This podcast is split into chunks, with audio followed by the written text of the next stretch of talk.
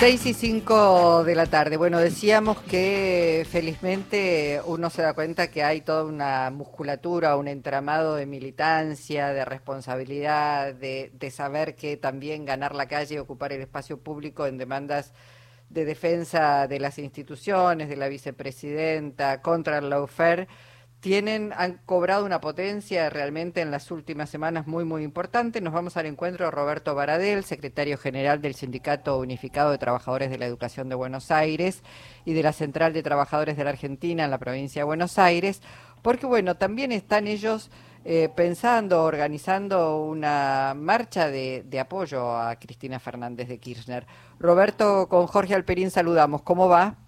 ¿Qué tal? ¿Cómo, ¿Cómo les va? Un placer, ¿eh? Bueno, muchísimas gracias, este Roberto. Bueno, eh, digo, la gente, la gente, la ciudadanía, hombres y mujeres organizados en la calle en la defensa de la democracia, en defensa de Cristina Fernández de Kirchner, eh, para evitar que el lawfare pueda progresar. Están trabajando en el armado y se está discutiendo, bueno, para, para casi todas las semanas, para el 17 de octubre? ¿Cómo se está trabajando esta movilización? Sí, eh, nosotros creemos primero que hay que marcar bien eh, el contexto, ¿no? Eh, la sectores, lamentablemente, no solamente de la Argentina, sino en toda Latinoamérica, sectores poderosos, creo que las corporaciones fundamentalmente, aquellos que ostentan privilegios y que ostentan el poder en nuestros países, han llevado adelante diferentes estrategias. En algún momento fueron las dictaduras cívicos militares, en otro los golpes económicos y en otro, como se está dando en varios países de Latinoamérica, el Laufer, que eh, que es una conjunción de parte del poder judicial y eh, corporaciones que tienen a, que son dueñas de, de, medios muy poderosos de comunicación o masivos de comunicación y tratan de generar un sentido común en la sociedad y la justicia avanzar sobre ese sentido común que determina que determinado líder, determinado dirigente, eh, hizo lo que no hizo, ¿no? Y que en realidad, como en el caso de Lula en Brasil, o Correa en Ecuador, o, el golpe que directamente le hicieron a Evo Morales en, en Bolivia, tiene que ver, y, y, lo que sucede acá con Cristina Fernández de Kirchner, tiene que ver con tratar de impedir que líderes populares eh, conduzcan procesos políticos que apliquen políticas públicas a favor del pueblo y de los trabajadores y las trabajadoras y de la integración regional. Y eso es lo que está sucediendo acá en la Argentina. Los 12 años que están planteando, fue muy clara la vicepresidenta, fueron por los 12 años de gobierno y por las políticas que llevaron adelante. No solamente el revanchismo, sino intentan disciplinar a, la, a, a los dirigentes de las organizaciones populares, políticas, sociales o sindicales, para decir que ese no es el camino, que ellos ostentan el poder y quieren seguir sosteniendo los privilegios, y que cualquier decisión en el sentido contrario van a utilizar este tipo de herramientas para poder sacarlos de, de la posibilidad de ser elegidos por el conjunto de la sociedad. ¿Qué es lo que está pasando? Intentan hacerlo con Cristina Fernández de Kirchner. Ahora, Roberto, eh, algo de ese disciplinamiento lo han conseguido, porque hay sectores sindicales que desmovilizan, otros sectores que también no, no llaman, no convocan a la movilización o no lo han hecho en estos años, eh, más allá de la pandemia, ¿no? Y digo que algún grado de éxito han tenido en esas, en esa embestida para, para frenar las reacciones populares, ¿no?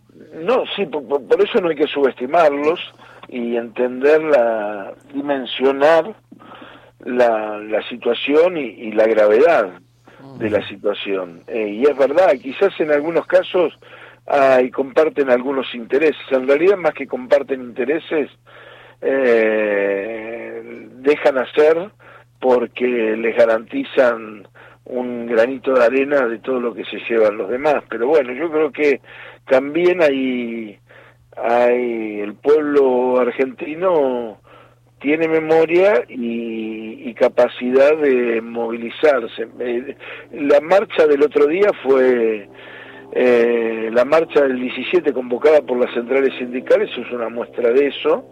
Por supuesto que hubiera sido mejor que hubiera sido una marcha unificado, con un palco, con oradores, con una consigna consensuada, pero había mucha necesidad de movilizar que creo que generó las condiciones para que todos los sectores, o la gran mayoría de los sectores, salgamos a la calle. Y creo que va, a dar lo mismo ahora. Por supuesto, algunos los, la, la impulsamos y trabajamos y estamos hablando, hoy nos reunimos con varios dirigentes sindicales, estamos viendo cómo llevar adelante diferentes iniciativas que tengan que ver eh, con salir a defender un proyecto eh, de futuro para nuestro país que no tenga que ver con el neoliberalismo, porque si vuelve a ganar el 2023 el neoliberalismo, van por los derechos de los trabajadores y las trabajadoras. claro, lo que planteó Cristina con el, el 52% era la distribución del ingreso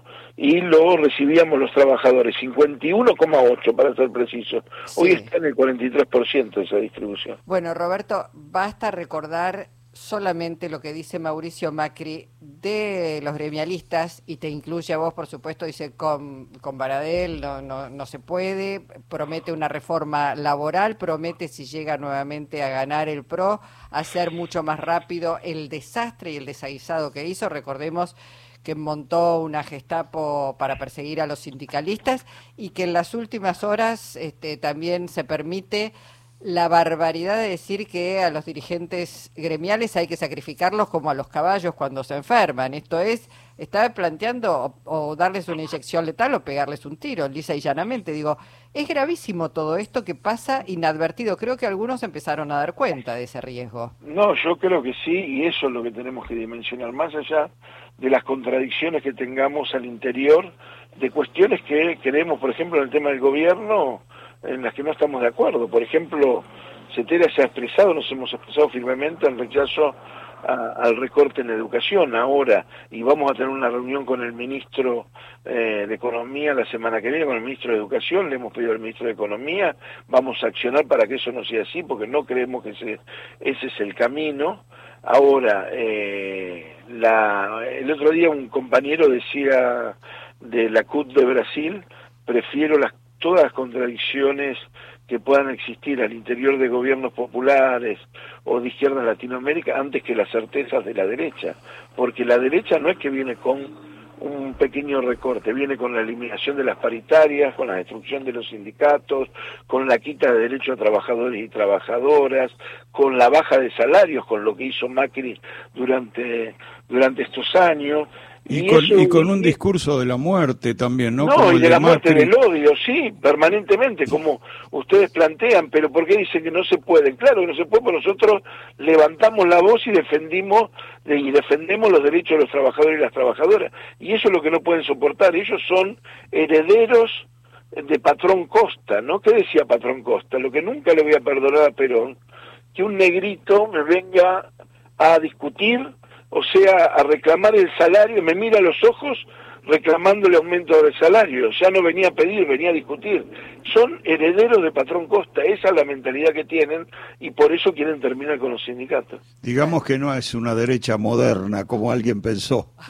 No, no, no, para nada, de moderna no tiene nada. No, eh, no, no, no, de moderna no, no tiene nada. Llegan momentos de movilización, digo, porque este, este juicio ha tenido como un efecto boomerang en el sentido de que eh, abroqueló a los distintos aliados que a veces estaban en conflicto del frente de todos y por otro lado está generando movilizaciones, ¿no? ¿Crees que eh, empieza un periodo distinto en cuanto a la movilización?